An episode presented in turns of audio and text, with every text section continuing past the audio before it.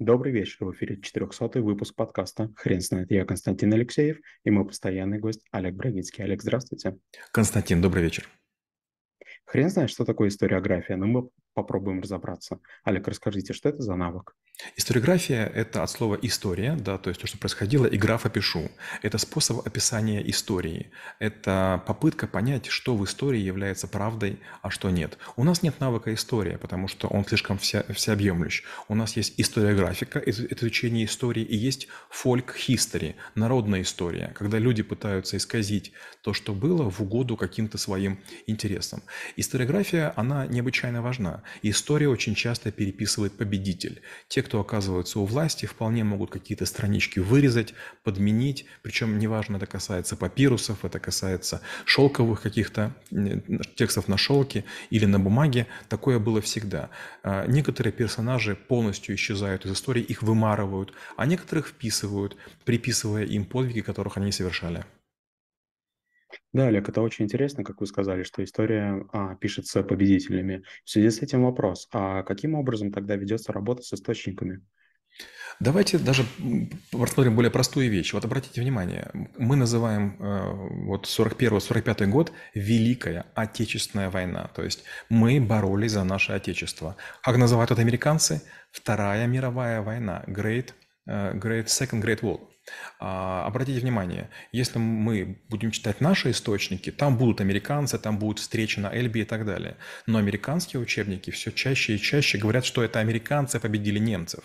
То есть забывается о том, что Черчилль умолял а, американцев вступить в войну. Дожидались ситуации, пока пострадает какое-то американское судно, кажется, Луизиана, да, и когда только ее потопили, тогда американцы вступили в войну. И даже была такая очень позорная история, если не ошибаюсь, а, американцы боялись англичанам передать самолеты. Они перекатили их в Канаду, где якобы нелегально их забрали англичане. Вот такая история. Но опять же, каждая из стран выпячивает те блоки, которые показывают в нужном свете тех героев, которые нужны. Например, сегодня мы уже забыли что Пакистан и Индия, по сути, это была одна страна. И Англия сделала прямо много для того, чтобы страны враждовали. Пока приграничные страны воюют, остальной мир может спать спокойно. Буквально недавно мне показывали фрагменты фильма «РРР». Это индийский фильм, я не помню, как, как переводится, но там показано, как англичане издевались над индусами, какая была война освободительная. И если сегодня на это посмотреть, становится ужас. Оказывается, такие храбрые индийцы достойно сражались с англичанами. Но гляньте фильмы, которым лет 10, и там, наоборот, жутчайшая угнетение англичанами совершенно безмолвных индусов. То есть как только страна становится круче, она начинает снимать более такие серьезные фильмы. Или, например, глянем наши фильмы. А, их очень легко снимать, армия с удовольствием представляет технику. В наших фильмах многие погибали за родину, за Сталина. Поговорите с оставшимися ветеранами. Никогда они слово «родина» или «Сталин» не кричали. Они погибали, потому что, к сожалению, у них не было другого варианта. А слушаешься – трибунал, расстрел – Олег, расскажите, пожалуйста, как выглядит процесс работы этой науки? А, я вот о чем рассказываю, о том, что с историей нужно быть осторожным. А, очень часто какой-нибудь Геродот или там какой-нибудь а, там автор Илиады, он начинает рассказывать в стихотворном ритме нечто, что потом будет для него служить возможностью зарабатывать деньги. Он поет какие-то оды. И, конечно же, он, с одной стороны, соблюдает некую историческую линию, с другой стороны, как правило, подлизывается к власть имущим для того, чтобы им нравилась версия. К чему это приводит? К тому, что мы анализируем всегда вторичные источники. Один посмотрел у другого, переписал у третьего и так далее. То же самое Библия постоянно, там, раз там, в 50 лет находятся один-два экземпляра Библии, которые очень старые, и вдруг оказывается, что некоторые фразы серьезно искажены, потому что переписчикам так было удобно, или при переводе что-нибудь потерялось. Поэтому любая э, историческая сводка, она является, знаете, не листочком дерева, а она является засушенным листочком, который деформировался под воздействием той книги, в которой он лежал. Скажем, возьмем Куликовскую битву, возьмем там Ледовое побоище.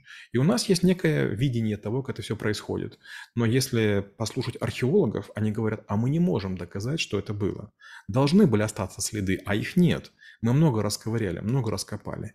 Или, допустим, вот любимая тема, да, что украинцы, что болгары, что многие другие говорят, или там, армяне, все начиналось с нас. Был Ноев ковчег, был там, не знаю, там, древний Укр, был древний там какой-то там монгол. Опять же, есть такой интересный комедий клаб, где выступление, где Гарик Брок Харамов мучает другого своего товарища э, Батрудинова и говорит, слушай, ну ты же как бы татарин, тут говорит, да.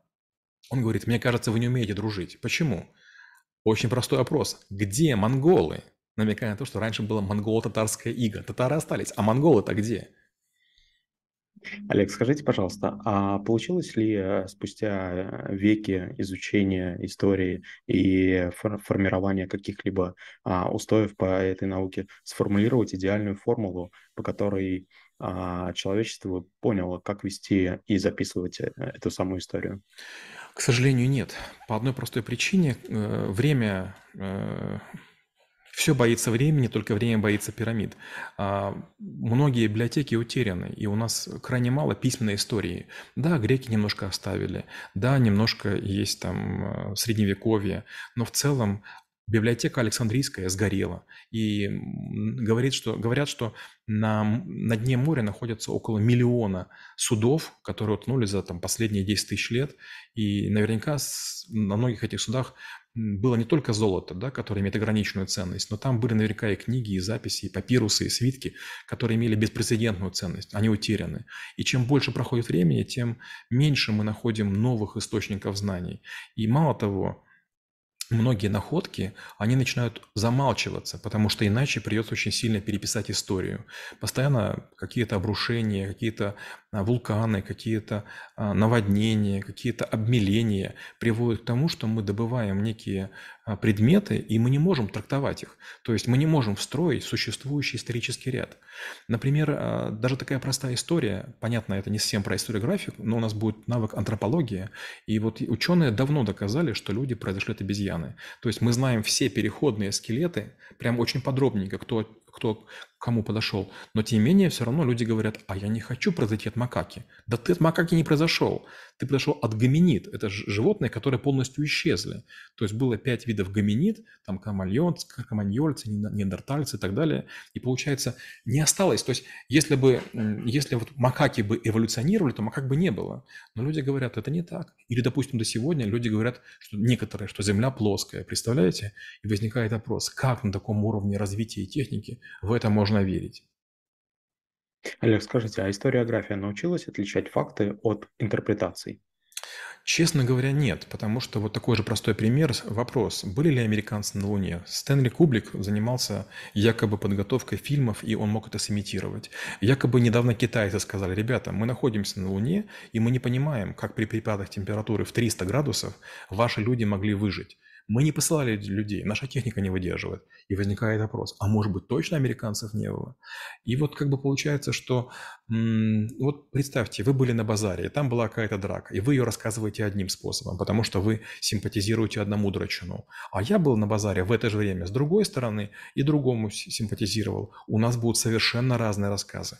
Мало того, вот у нас в клинике бывают разные ситуации, я все время супруге говорю, послушай, врет, врут все – Врет администратор, врет врач, врет ассистент, врет, врет клиент. И когда мы поднимаем камеру, мы вдруг видим, что каждая информацию прогибает на чуть-чуть. Но если я прогнул в одну сторону, вы в другую, я на полградуса, вы на полградуса, суммарно получается уже градус. Олег, расскажите, как вы преподаете навык? Я беру и говорю, а давайте вот почитаем какую-то историю, да. И моя любимая тема из того, что я из Украины, я говорю, давайте почитаем, вот есть такая мысль, что как бы э, Киев старше, чем Москва. Вопрос, означает ли, что Киевская Русь, она является прародительницей Москвы? Украинцы говорят, конечно, потому что это же очень патриотично. Подождите, а как же Новгород, который был там до, до Киева? Олег, спасибо. А теперь на вопрос, что такое историография, будет трудно ответить. Хрен знает.